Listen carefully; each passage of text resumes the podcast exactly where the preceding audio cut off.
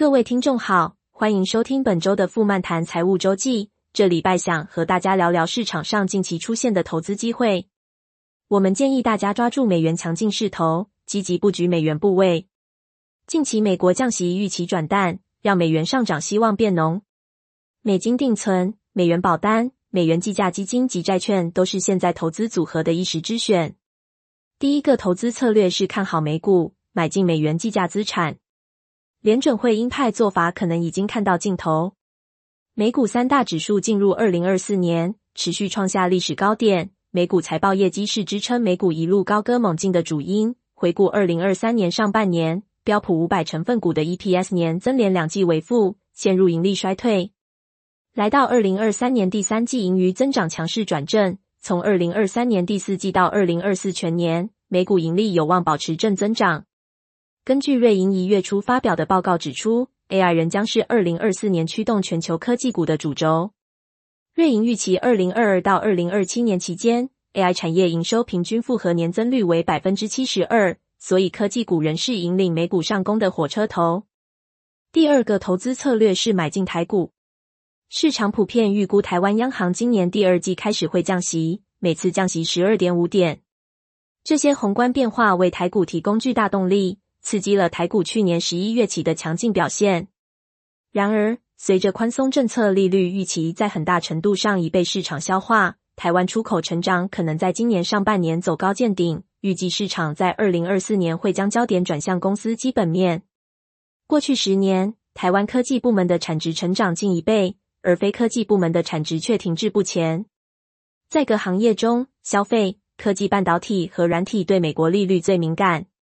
能源、通讯服务、银行和房地产最不敏感。随着时间推移，台湾与重要贸易伙伴之间股票的相关性发生转变。疫情前，台股与 MSCI 中国指数的五十二周滚动相关系数徘徊在零点七至零点八，但过去三年已经减半。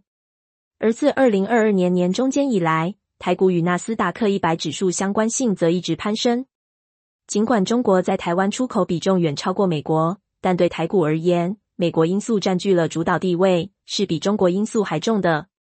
中国经济表现不佳，且北京不断加大军事施压，但台湾与矽谷之间关系却更加紧密，助力了台股去年吸引六十五亿美元的外资流入，台股有望跟进美股上涨脚步。第三个投资机会是债券，尤其是投资等级债。美国优于预期的非农等数据，让市场对降息前景有所修正。公债殖利率从低档回升，摩根大通预期今年全球债券资金流量将达适度的四千亿美元，相对二零二三年减少一千亿美元。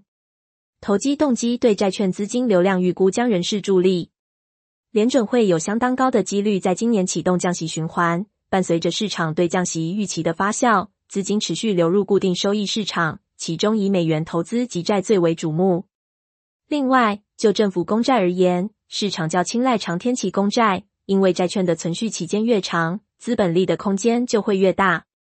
因此，我们建议把握美债殖利率反弹的时机，买进信用品质良好的高评级债。最后需要留意的是来自政治面的黑天鹅。全球最大政治风险咨询公司欧亚集团公布二零二四年全球十大风险，其中美国国内政治恶斗位列第一。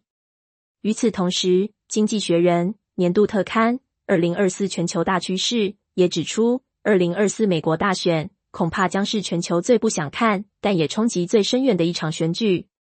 总结今天的内容：美国第四季度 GDP 年化季率高达百分之三点三，大幅超越预期。以全年来看，美国去年经济增长百分之二点五，相比二零二二年的百分之一点九有所提升。